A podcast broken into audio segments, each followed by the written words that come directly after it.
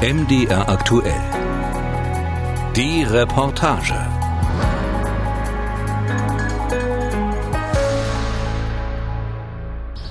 Hab ich so gedacht, das gibt's jetzt nicht. Das gibt's jetzt nicht irgendwie. Das, das gibt's gar nicht irgendwie. Also ich hatte am Anfang schon so wirklich äh, ganz heftig Angst. Die ersten Tage, wie das Ganze so ausgehen wird.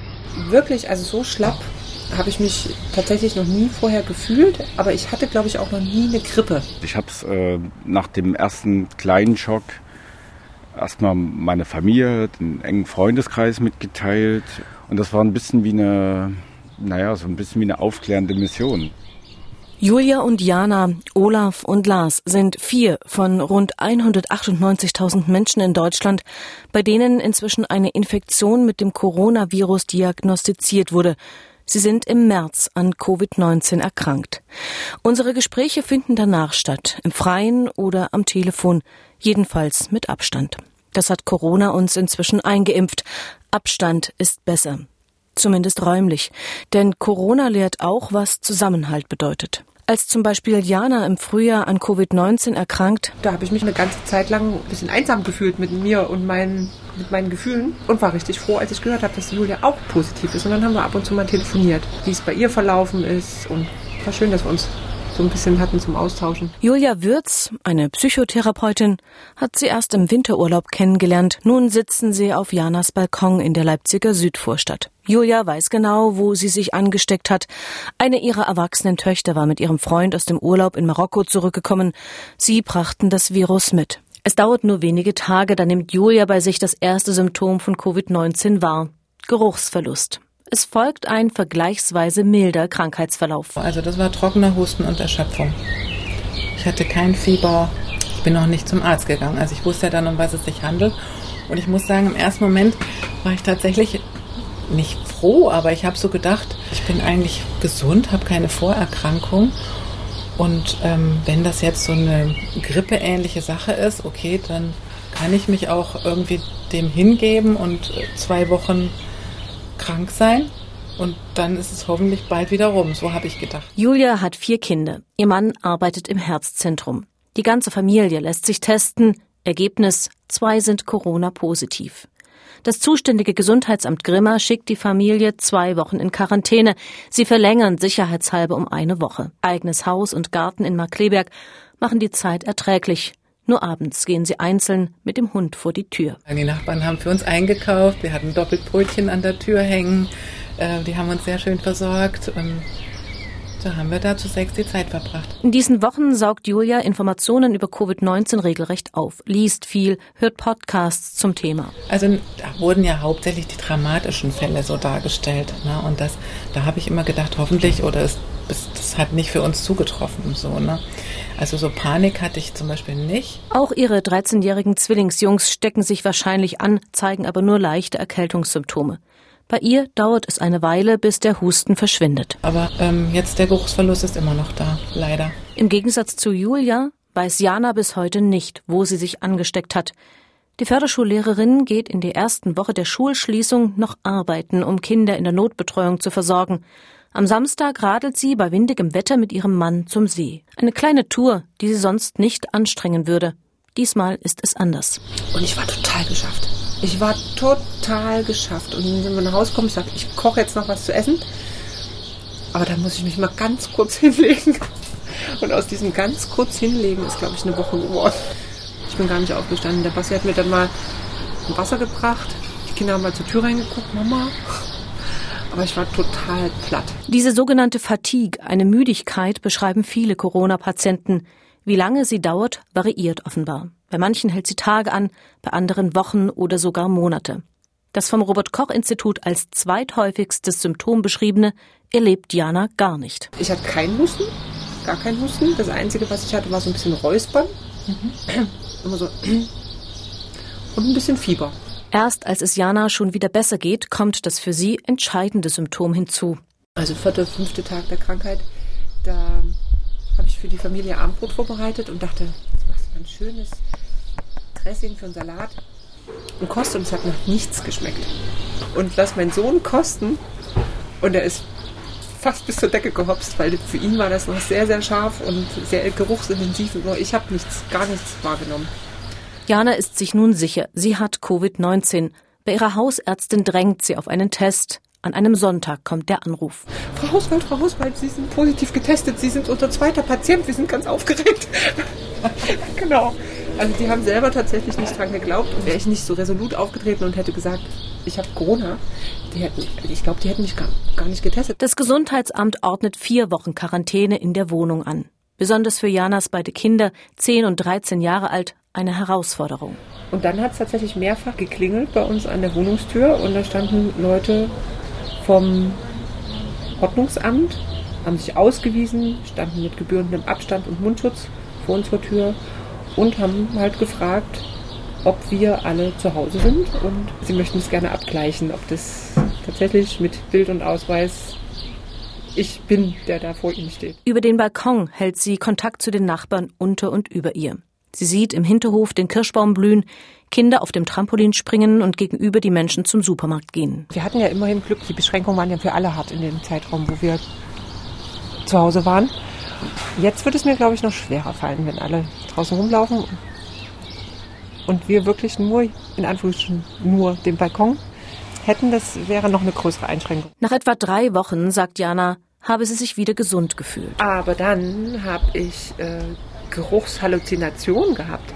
Ich habe die ganze Zeit alten Rauch ge gerochen, alten Aschenbecher. In dieser Zeit habe sie nichts anderes riechen können. Mich hat beunruhigt, dass ich das Gefühl hatte, dass es gar nicht unbedingt mit, meinem, mit meiner Nase zu tun hat unter Umständen, sondern eher hier oben mit dem Gehirn, dass es eher eine neurologische Fehlfunktion ist. Und das hatte ich tatsächlich auch während der Krankheitsphase, also am Anfang, dass ich dachte, ich, ich verdumme. Ich werde vielleicht ein bisschen, ich bin ein bisschen, oh, wie Brei im Kopf. Doch inzwischen habe sich beides wieder gelegt, sagt Jana und klopft auf den Holztisch. Toi, toi, toi. Jana Hauswald verzichtet darauf, sich ein zweites Mal testen zu lassen. Doch wie ihre Bekannte Julia Wirz meldet sie sich auf einen Aufruf der Uniklinik Leipzig hin, die genesene Covid-Patienten sucht, um sie auf Antikörper zu untersuchen und zu überprüfen, ob sie Blutplasma spenden können. Dieses Blutplasma soll schwerkranken Corona-Patienten helfen, wie eine Art Passivimpfstoff, erklärt Professor Dr. Reinhard Henschler.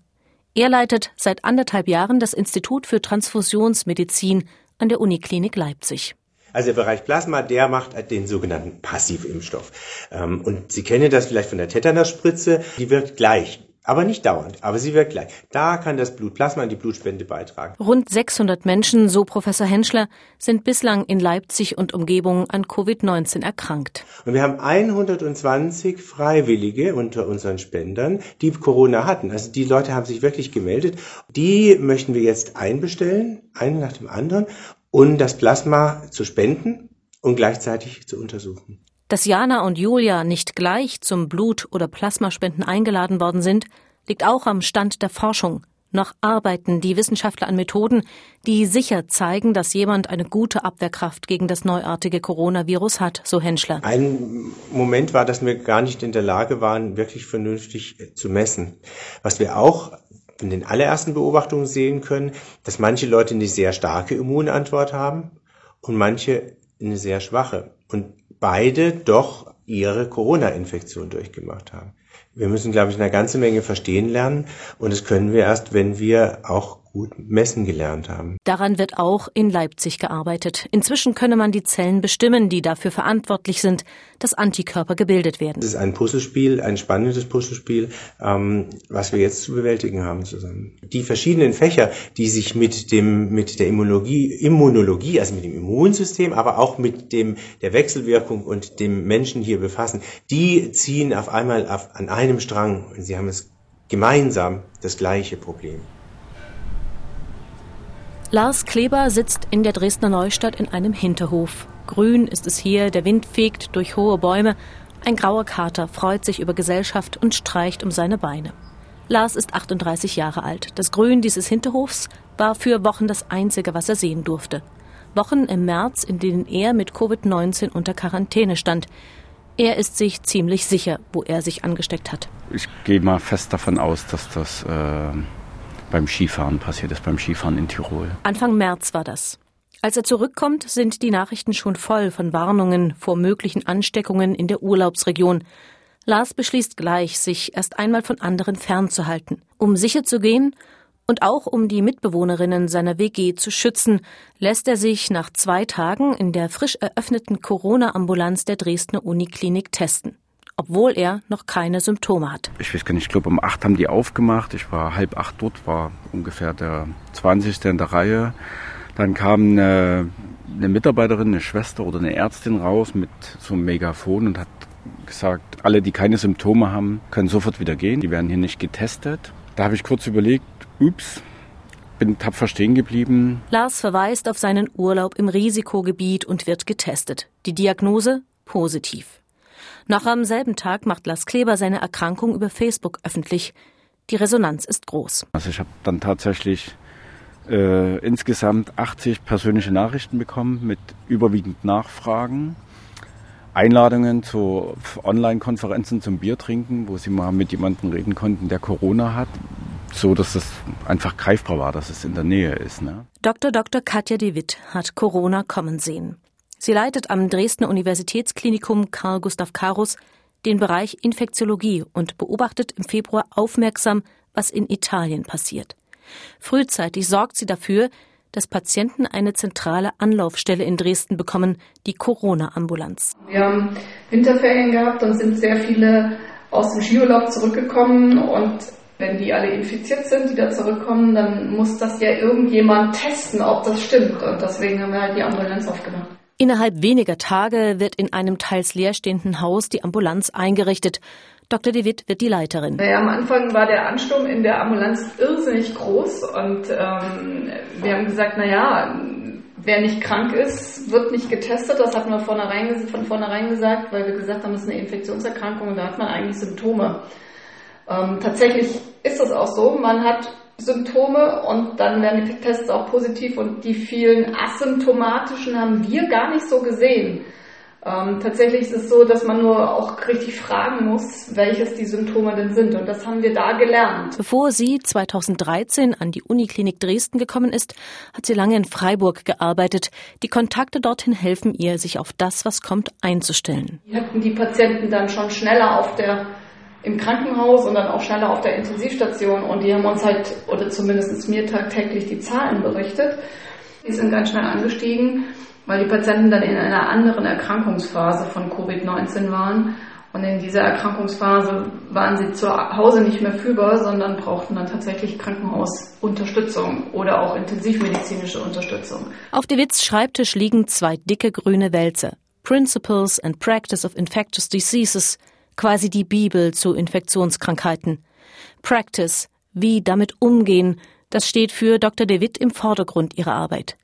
Während Virologen versuchen, das Virus zu verstehen, lernt Dr. DeWitt es in der Klinik am Patienten kennen. Zwischen Grippe und Covid-19, da gibt es eigentlich gar keine Unterscheidung großartig.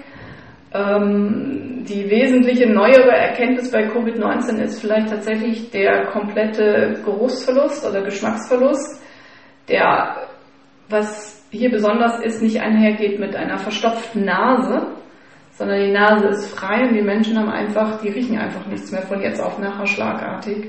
Ich glaube, das ist ein Herausstellungsmerkmal im Vergleich zu anderen Erkältungskrankheiten, zumindest im Beginn, zu Beginn der Erkrankung. Denn der Verlauf der Krankheit ist anders. Das Virus richtet offenbar Schäden an, die Symptome auslösen, die mit dem Virus nicht direkt zu tun haben. Dass Patienten ähm, thromboembolische Ereignisse haben können, so immunologisch entzündlich reagieren in, in einem ganz ausgeprägten Maße. Man nicht weiß, welcher Patient das ist, der das macht und welcher Patient nicht.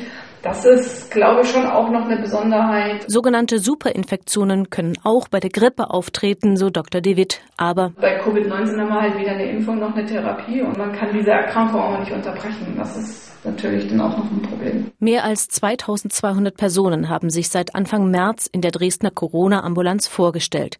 Über 100 waren mit dem Virus tatsächlich infiziert. Knapp 50 mussten in der Uniklinik behandelt werden. Am Tag, nachdem ihm das Ergebnis seines Corona-Tests mitgeteilt wird, spürt Lars Kleber die ersten Symptome. Sie ändern sich im Laufe der folgenden Wochen immer wieder. Ich hatte Husten, ich hatte dann starke Kopfschmerzen, ich hatte lange Schnupfen. Ich hatte kein Fieber und war aber durchweg einfach müde und kaputt. Einen Arzt sucht Lars Kleber nie auf. Ich habe das alleine bewältigt. Die Empfehlung vom Gesundheitsamt war, wenn es wenn es ganz krass wird, wenn krasse Symptome sind, wenn man irgendwie 41 Fieber hat oder so, dann soll man einen Arzt suchen, dann gibt es eine Notrufnummer. Aber ansonsten soll man das einfach zu Hause aussitzen. Tatsächlich fühlt sich Lars nach 14 Tagen rundum gesund. Er testet seine Belastungsfähigkeit beim Rennradfahren. So längere Strecken, 70, 80, 90 Kilometer. Und das ist ja einfach ein Ausdauersport, wo die Lunge gebraucht wird. Und nach den ersten zwei größeren Runden habe ich mir gesagt, gut, also hier ist nicht mehr, sonst könnte ich jetzt diese Strecke hier nicht durchziehen. Sein Freund Olaf Peschke, mit dem er Urlaub im Zillertal gemacht hatte, hat es schwerer erwischt. Der 59-jährige Softwareentwickler aus Berlin erholt sich in diesen Tagen in einem Dorf nahe der polnischen Grenze. Die Netzabdeckung dort ist schlecht. Nach mehreren Versuchen zeichnen wir unser Gespräch am Telefon auf. Und Olaf Peschke erinnert sich. Meine Frau hatte noch am Rückreisetag die ersten Symptome bei mir traten die erst ein kleines bisschen später auf. Beide meiden sofort Kontakt mit anderen, wollen sich schnell testen lassen. Also ich habe, glaube ich, diese zentrale Hotline in Berlin an dem Sonntag irgendwie versucht 200 Mal anzurufen. Keine Chance. Ärztliche Bereitschaftsdienst, alles.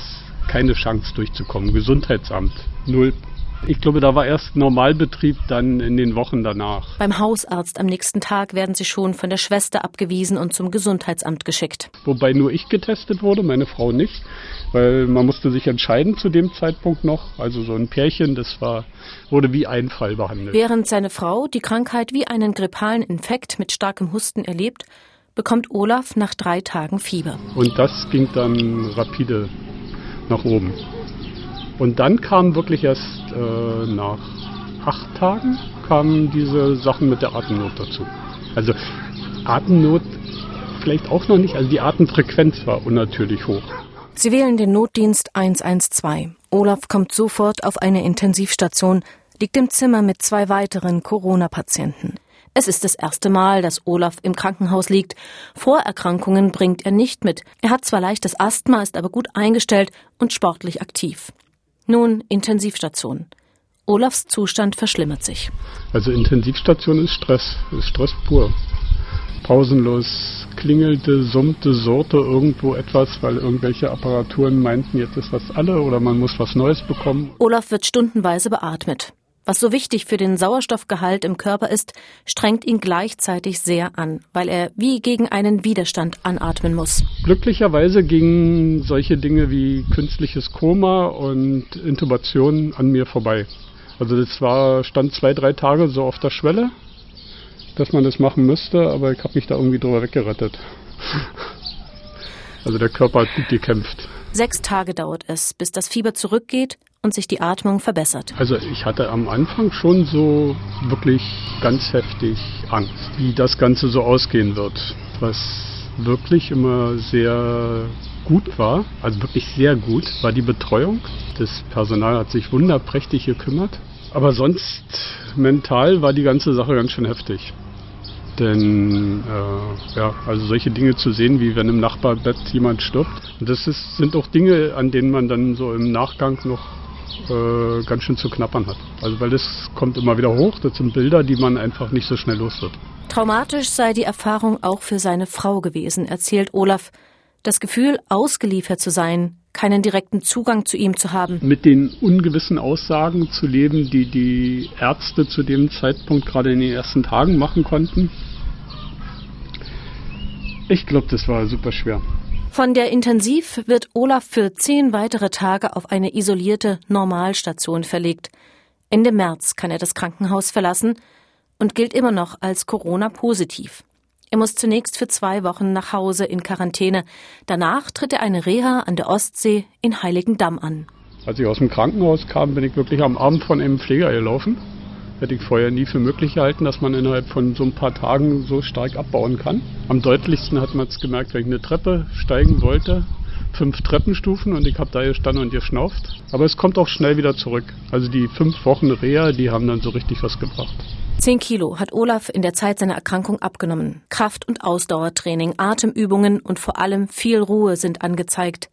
Die findet Olaf bei Spaziergängen am fast menschenleeren Strand. Touristen gibt es in diesem April an der Ostsee nicht.